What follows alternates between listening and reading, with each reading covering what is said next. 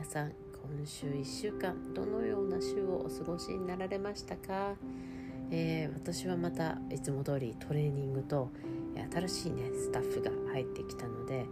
トレーニングとあとロープレですね。ロープレをずっと今週はね結構集中的にやってあとは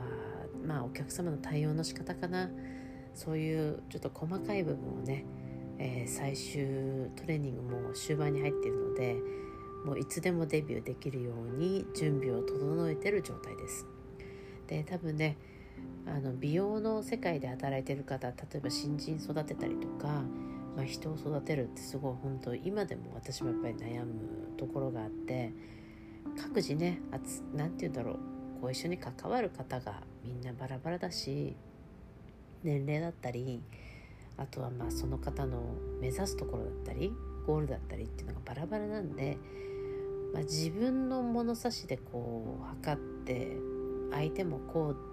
これぐらい習いたいだろうとかって思うのはもう結構やめたかな前に。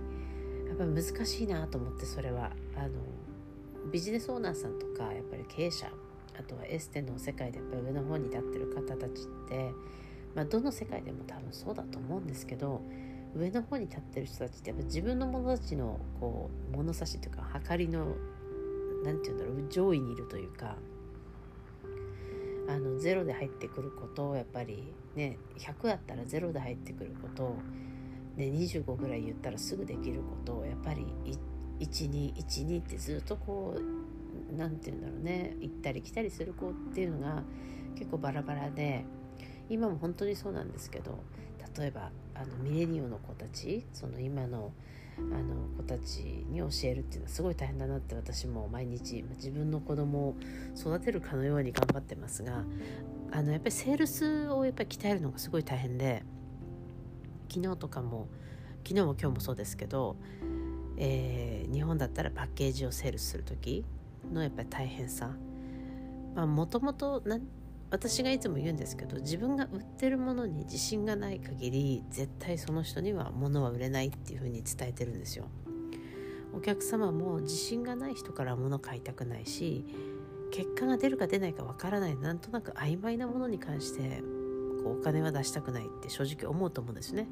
やっぱ価値以上のものがあるあの値段以上の価値があるかなって思うからこそうんじゃあいっか。40万でも50万でもいっかって思っちゃう、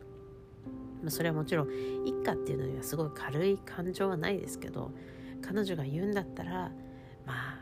買ってみてもいいかなって信用してもらえる。そういう気持ちがやっぱり大事だと思っててそこをねなかなかこううまく教えれないっていうのが自分はできるからこう言えばいいのよ。こう考えればいいのよ。例えばこういうふうに言われたらこうやって切り返すのよみたいななんか自分は分かってるからできるんですけど例えば彼女に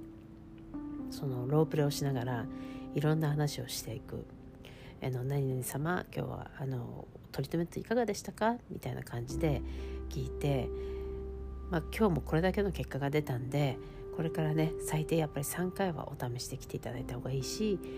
まあ、今のところ統計取ってると大体3回ぐらいでこういうこういう結果がポンポンポンって出ますよっていうふうにきちっとやっぱりストーリー的に伝えてあげることでそこでやっぱり少し詰まってしまったりとか「あー」とか「えー」とかなっちゃうとお客様も「あれ?」みたいななんか別に私のためにカスタマイズしてないのかなとかあんまり自信ないのかなとかなんかそういうふうにやっぱりなんかその場の空気を読んでしまうんでお客様の方が実は。だからその辺ねしっかりとやっぱり自分で予習復習まずもう知識っていうのは頭に絶対に入れておくこと。で鏡を見た時とか歯磨く時とかメイクしてる時何でもいいです。その時に自分の顔の表情目元の表情あと声のトーンとかをやったり私が最初やっぱセルすごい苦手だったんでまあ、悪いものを売ってそうセールスしてるもんわけじゃないんだけどやっぱりお客様に売るっていうとこに抵抗があってそこをすごく練習するためにこう鏡を見て練習したりとかお客様に対応するような例えば身振りそぶり自分の癖が絶対出るんでそこを結構徹底的に直したりとかはしてましたね。うん、で物販ってやっぱりすごいこうサロンにとってすごい大きな収入になるんで前回も多分話したと思うんですけどそういうとこには気をつけてほしいなって思うことあと今もしエステサロンとかで店長とか例えばうんみんなやっぱりそのマニュアル日本あるんでしょうけど私がいつも心がけて伝えるのはそのクロスマーケティングクロスセールスっていうのを絶対やらせるようにしてます。あの例えばお客様からあのこういうトリートメントがしたいんですある？みたいな感じで気軽に連絡来た時に「あないです」って終わらないでそれをお取り扱いありませんじゃなくてああそういうものにご興味があるんですね。あの当店ではちょっとそのお客様のご希望に合ったメニューはお取り扱いしてないんですが実はそれ以上に効果のあるこういうメニューもあるんですよとかあのそれよりも今すごく人気になってきてる同じような結果を出すマシンでとかトリートメントでこういうのがあるんですよって。ご興味ございますか？みたいな感じで言って例えばお客様が「いやでも私その何々っていうのを探してるからいいや」みたいなこと言われた時にそこでも「あかしこまりました。あのもし何かそのメニューに関してまたあの入ってきたりとか特別なこうキャンペーンだったりプロモーションがあったらお知らせしますけどもあのもしよろしければお電話番号の方にショートメールとかあとは LINE の方を教えていただければそちらに一度あのずっとセールスメールはしないので一旦そういうメールをお知らせでお伝えしても大丈夫ですかみたいな感じでこうコネクションを逃さなかったりとかあの何て言うんだろうコンタクトをずっと取っておくおけるような状況にしとく。で必ずお客様の名前を私は最初に聞くようにさせてます。例えば問い合わせで先ほどみたいにあの何々の「あすいませんちょっと聞きたいことあるんですけど何々のメニューってございますか?」って言われた時に「あ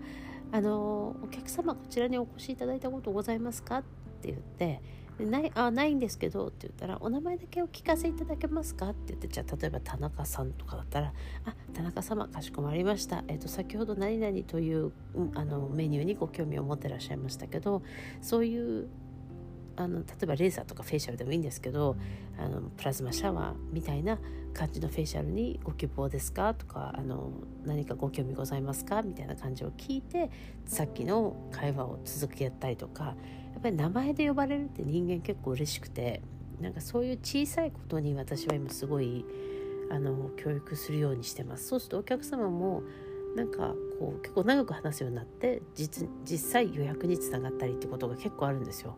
だからもしね今自分でサロンを経営してて、まあ、何人か下のスタッフがいたらそういう教育をしてあげると結構つながりが出るというか、まあ、ちょっと日本人とねアメリカ人のこう差はあるとは思うんですけどでも実際それで結構予約率も上がってるしまた連絡来る率も上がる。でそういえばああのスパすごい印象良かったから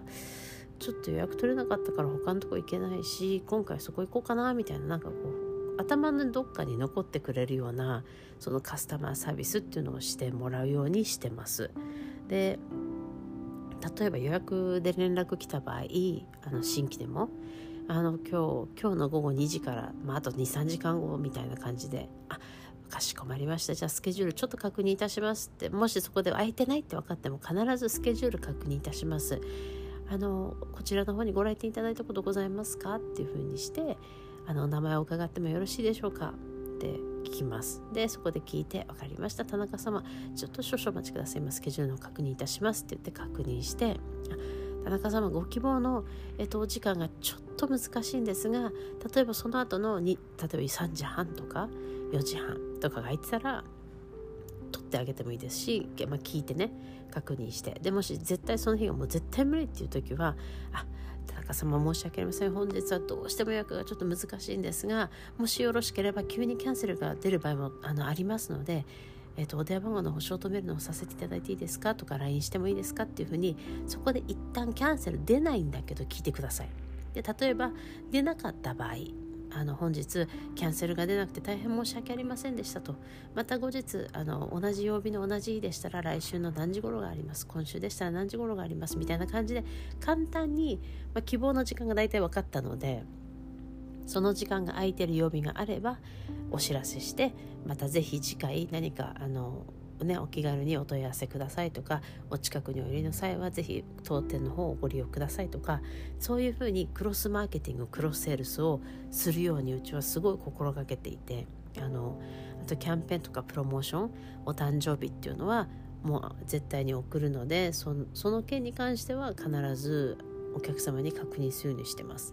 うん、でできるだけねやっぱり電話をかけてきてくれた方っていうのはまあ何て言うんだろうね。少しでもそこのサロンだったり場所に興味を持ってくれてる人なので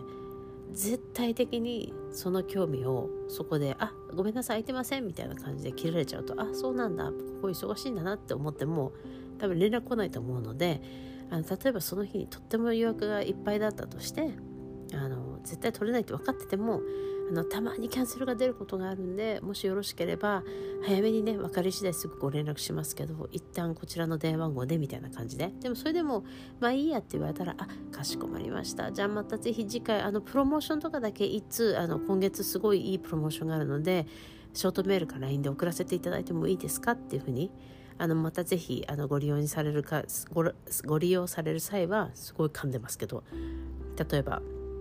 このキャンペーンに関しては今月中にご予約いただければ来月も使えますとかそういうふうにね何かこうご興味をそそって一旦来店してもらうあの多分皆さん自分のお店にすごいプライドを持ってると思うし自分のお店が絶対的に気に入ってもらえるって思ってお店を開けてるわけだから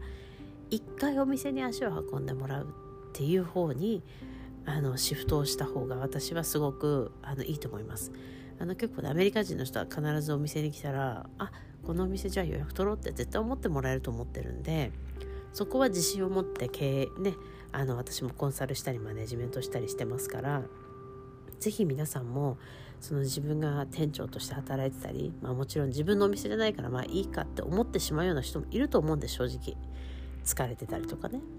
でもやっぱり自分が任されてるお店っていうのは責任を持ってあの、まあ、経営者ではないけれども自分が経営者になった時だったらこうするかなっていうふうにまねっこする。でそこですごい学べると思うんですよ。自分の知識とか例えばそのクリエーションクリエイティブなところがもしやってみた時にうまくいったらあこういうふうにやればうまくいくんだ。ああいうふうにやったら失敗するんだってすごい学べるのである意味マネージャーとか店長についてる人はラッキーです。その地位をうまく使っていろんな自分のクリエイティビティをあのやってみたらいいと思いますもちろんね上司に報告したりとか上司に確認取ったりしなくちゃいけないこともあると思うんですけどできる範囲でまずそこであのトライトライエラーみたいなのをずっと繰り返してどういうふうにしたらお店が活気づくどうしたらスタッフの子たちにやる気がつくっていうのをトライアンドエラーはねめっちゃやった方がいいと思いますね。あの絶対的に自分のためになるし将来もし本当にお店自分のお店開けたいなと思う人がいたらただ店長だったじゃなくそういうことにチャレンジして何ができて何ができなかったかっていうのを見極める力だったりあとリサーチできる力っていうのをそこであの働かせてもらってる間につけた方がいいです。それは将来的に自分がお店を持つようになった時とかあと人のお店をまた手伝ったりとかあと立ち上げにね手伝ったりする時にあこういう店の場合はこういうこういう風にした方がいいぞっていうのがもう感覚で分かるようになってきます。でそういうのをね培っておいた方がいいと思うので今そういう責任ある地位に立ってる方は必ずそういう風なトライアンドエラーをされた方がいいと思います。すごい学びになるし将来絶対うまくあのお店を回したりとか人を使ったりできると思うんであの失敗することを恐れずにまずはやってみてください。ね。ここ最近そういう話がちょっと多くてあの面倒疲れたなと思うかもしれないんですけど。であとは、まあ、近いとかはもう少しこうキャビテーションまたボディスカルプティングキャビテーションあとはまつげパーマとかねアイラッシュエクステンションとかそういうことに関してもねまたいろいろ話していけたらいいなって思うので是非また聞いてください。いつもね聞いてくれてありがとうございます。では皆様また次回まで。ありがとうございました。